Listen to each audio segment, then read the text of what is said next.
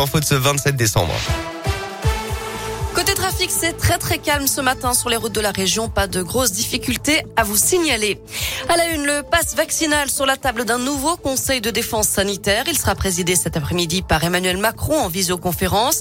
L'exécutif veut maintenant accélérer la transformation du passe sanitaire en passe vaccinal. Initialement prévu pour une entrée en vigueur fin janvier, le texte sera finalement examiné par l'Assemblée dès mercredi et le passe vaccinal pourrait être mis en place dès le 15 janvier.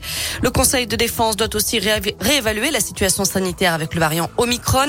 Pour la première fois depuis le début de l'épidémie, la barre des 100 000 nouveaux cas quotidiens a été franchie samedi.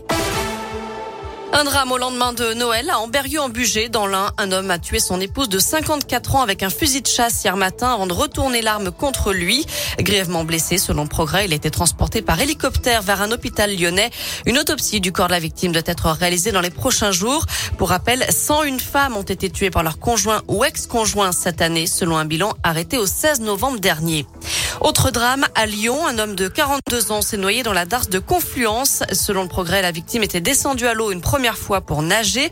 Lorsqu'elle a voulu y retourner, les policiers municipaux lui ont demandé de remonter à quai, mais très vite, ils l'ont vu couler à pic. Son corps a été repêché sans vie.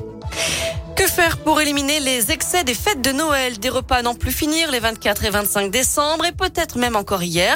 Vous pensez déjà à remettre le couvert pour le jour de l'an? Foie gras, bûche, papillote Vous avez fait sans doute quelques excès, mais pas de panique. Pour faire face et avant de la semaine, on vous donne quelques conseils ce matin sur de Scoop avec Aline Quenette, diététicienne dans la région. On essaye de, de, reprendre des repas un peu légers aussi. Voilà, on, ce sera pas le moment de refaire une raclette, hein, bien sûr, ni euh, de continuer sur euh, les gâteaux euh, très sucrés. On va, on va vraiment essayer d'alléger, voilà, tout ce qui va être très gras, très sucré. Donc, bah, toujours bien penser à avoir toujours ces, ces portions de, de, légumes deux fois par jour, à avoir des, des fruits et privilégier peut-être bah, des poissons, des viandes blanches. Il n'y a pas d'aliments magiques. voilà, la, la réalité, c'est plutôt que pour reprendre en fait un, un mode de vie équilibré équilibré euh, comme on fait le reste de l'année et ça va se réguler en fait naturellement dans les jours, dans la semaine euh, qui arrive en fait. Autre conseil, pensez à bien s'hydrater avec de l'eau et reprendre une activité physique. Et puis, la petite astuce également, c'est la tisane de menthe, mélisse et cumin pour mieux digérer.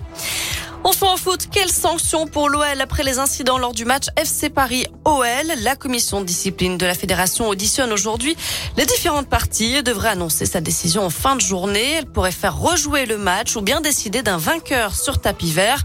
Je rappelle que ce 32e de finale de la Coupe de France a été arrêté à la mi-temps il y a une dizaine de jours lorsque des fumigènes ont été lancés aux abords du parcage des supporters lyonnais.